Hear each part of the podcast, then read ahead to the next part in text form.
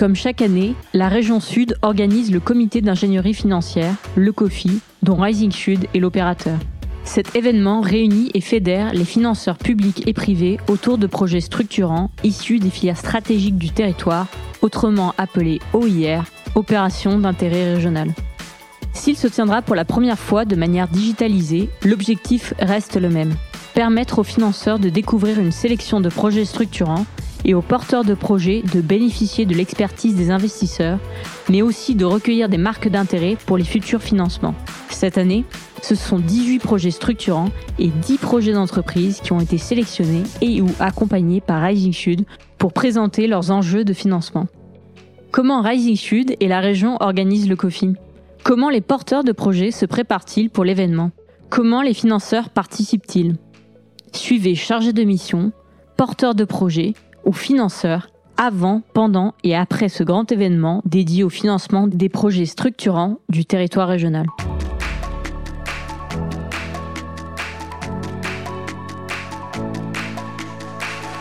La date du COFI approche.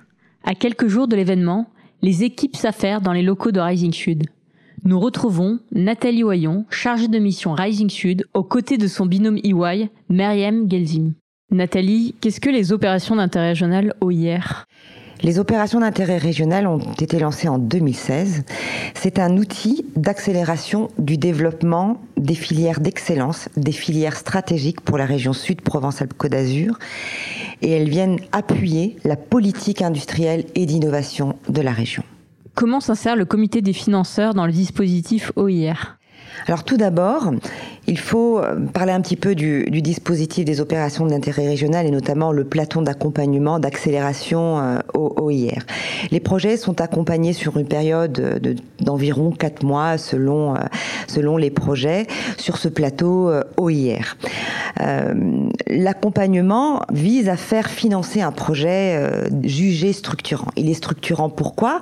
Parce qu'il rentre dans le périmètre de la feuille de route de l'OIR proprement parlé, parce qu'il est organisé et structuré en consortium, hein, en, partenariat avec euh, différents acteurs, qu'ils soient publics et privés, parce qu'il répond à, des questions environnementales, de production euh, d'énergie renouvelable lorsqu'il s'agit de l'OIR ENR, e et parce que c'est un projet qui cherche à des investissements et à être financé.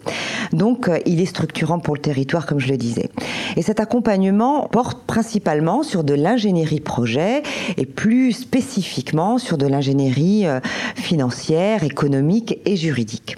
Donc cet accompagnement aboutit le plus souvent à la production d'un modèle économique sur un cas d'usage par exemple, assorti d'un plan d'affaires, donc le business plan, et d'un plan de financement avec un lien avec l'objet à financer. L'objet, ce sont des infrastructures euh, généralement, des unités industrielles par exemple qu'il faut euh, chercher à financer ou des, unités de production d'une énergie par exemple à financer.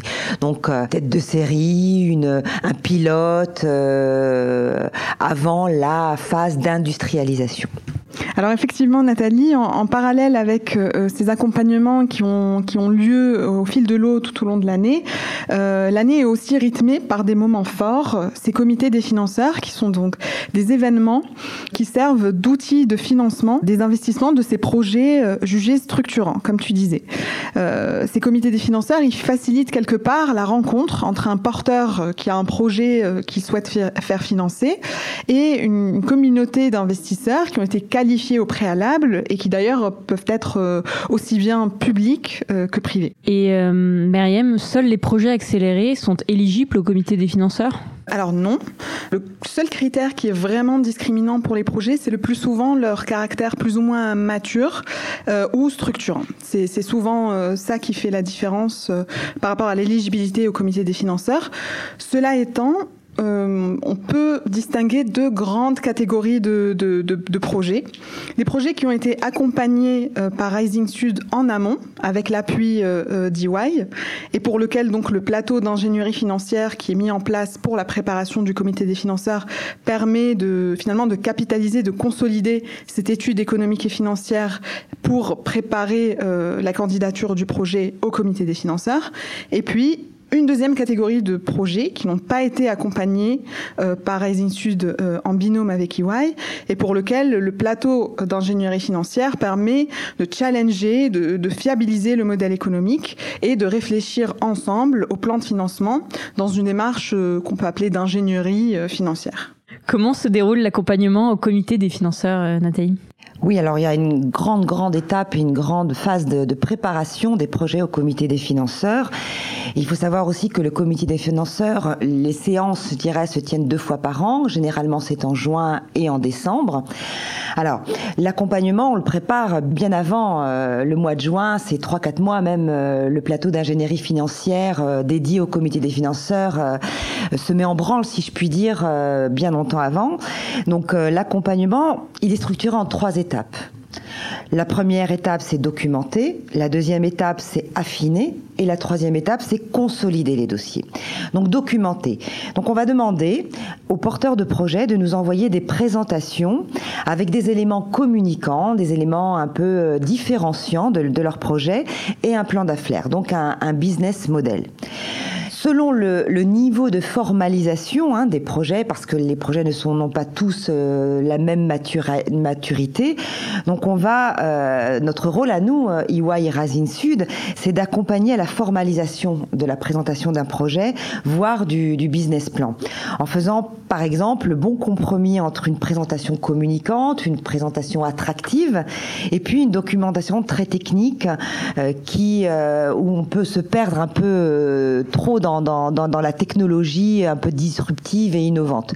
Donc euh, là, c'est tout l'enjeu d'avoir déjà une présentation euh, bien consolidée et pertinente et attractive. Une fois qu'on une fois qu'on est arrivé à, à, sécuriser ça, effectivement, commence alors la, la, deuxième étape, affiner.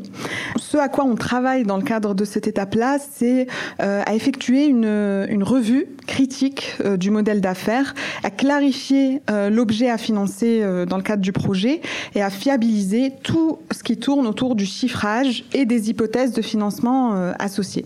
Donc c'est effectivement un travail conjoint Rising Sud EY et on s'en doute bien, les projets sont finalement toujours en, constante évolution.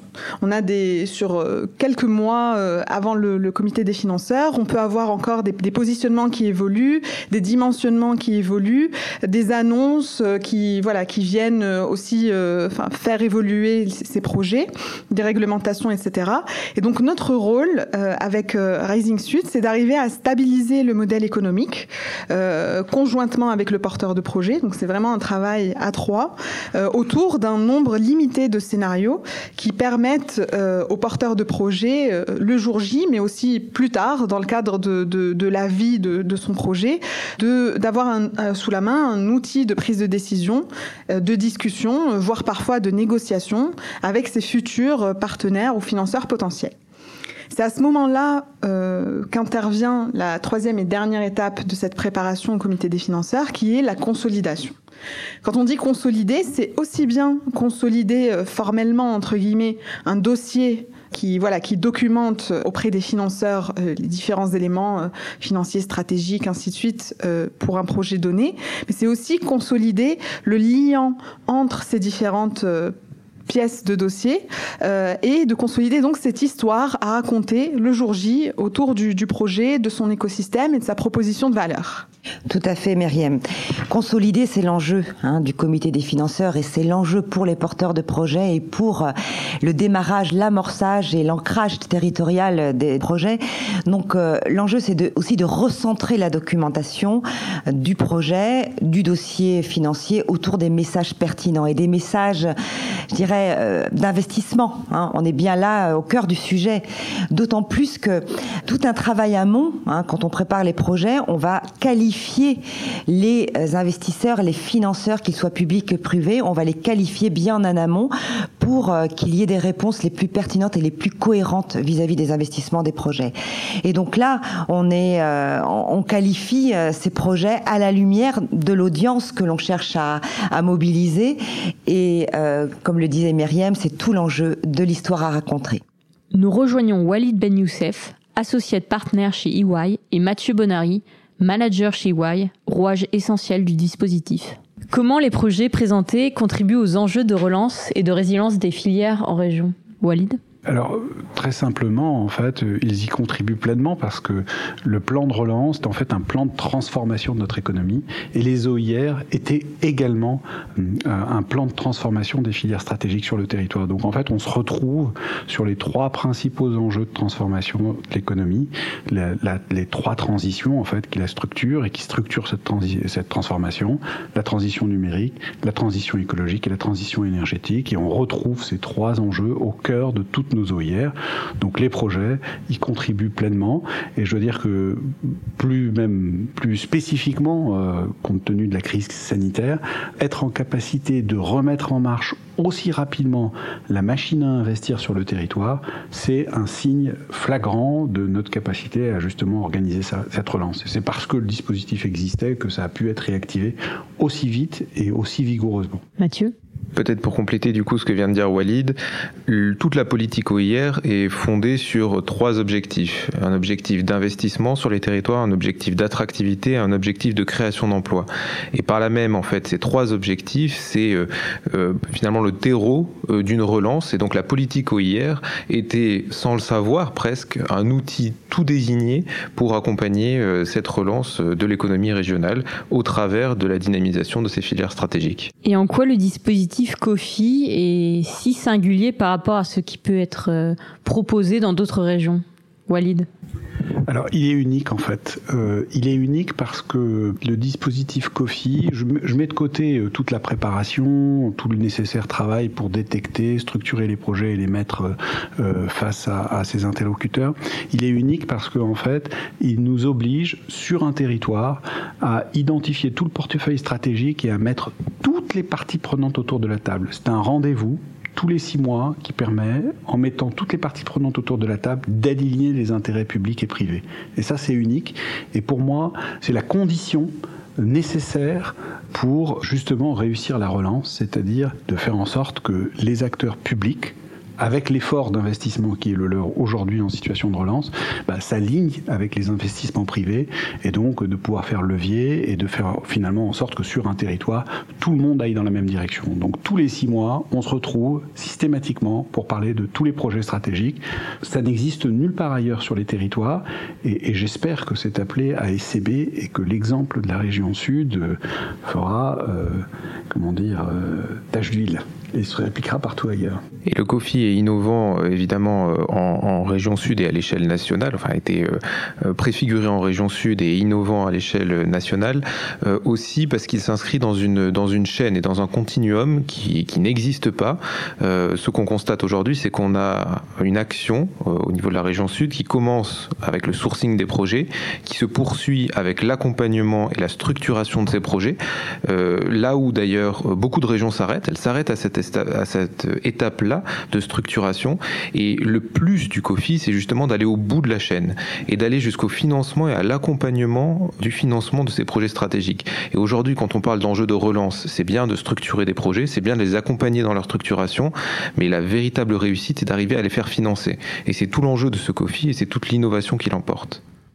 Et les acteurs privés ne s'y sont pas trompés. S'ils viennent si nombreux en région sud et quelle que soit leur origine, hein, ils sont partout sur le territoire, c'est parce qu'ils voient bien que c'est le seul endroit où on voit défiler le portefeuille de projets structurants et qui peuvent justement se positionner dans ce cadre-là. Donc euh, c'est un rendez-vous euh, devenu incontournable en région sud et qui, j'espère, euh, va se développer ailleurs. Nous retrouvons Grégory Varagnol, chef d'unité Rising Sud, qui coordonne le dispositif.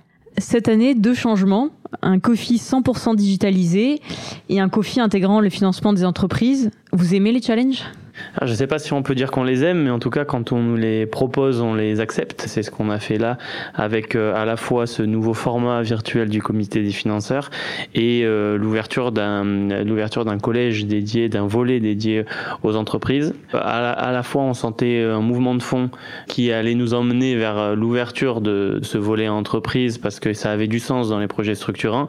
Et en même temps, la crise a démontré à tout le monde que qu'il y avait un vrai besoin d'aide auprès de ces entreprises Et pour l'instant, notre mobilisation, en tout cas, il est le premier retour qu'on a à la fois du côté des entreprises et du côté des financeurs privés, des fonds d'investissement, comme des partenaires proches de la région et de nous, hein, qui est au premier rang desquels Région Sud Invest, confirme qu'on a, qu'on a en effet bien fait de relever le défi parce qu'on répond à un vrai besoin et, on verra le jour J si on arrive à, y répondre euh, de la bonne manière.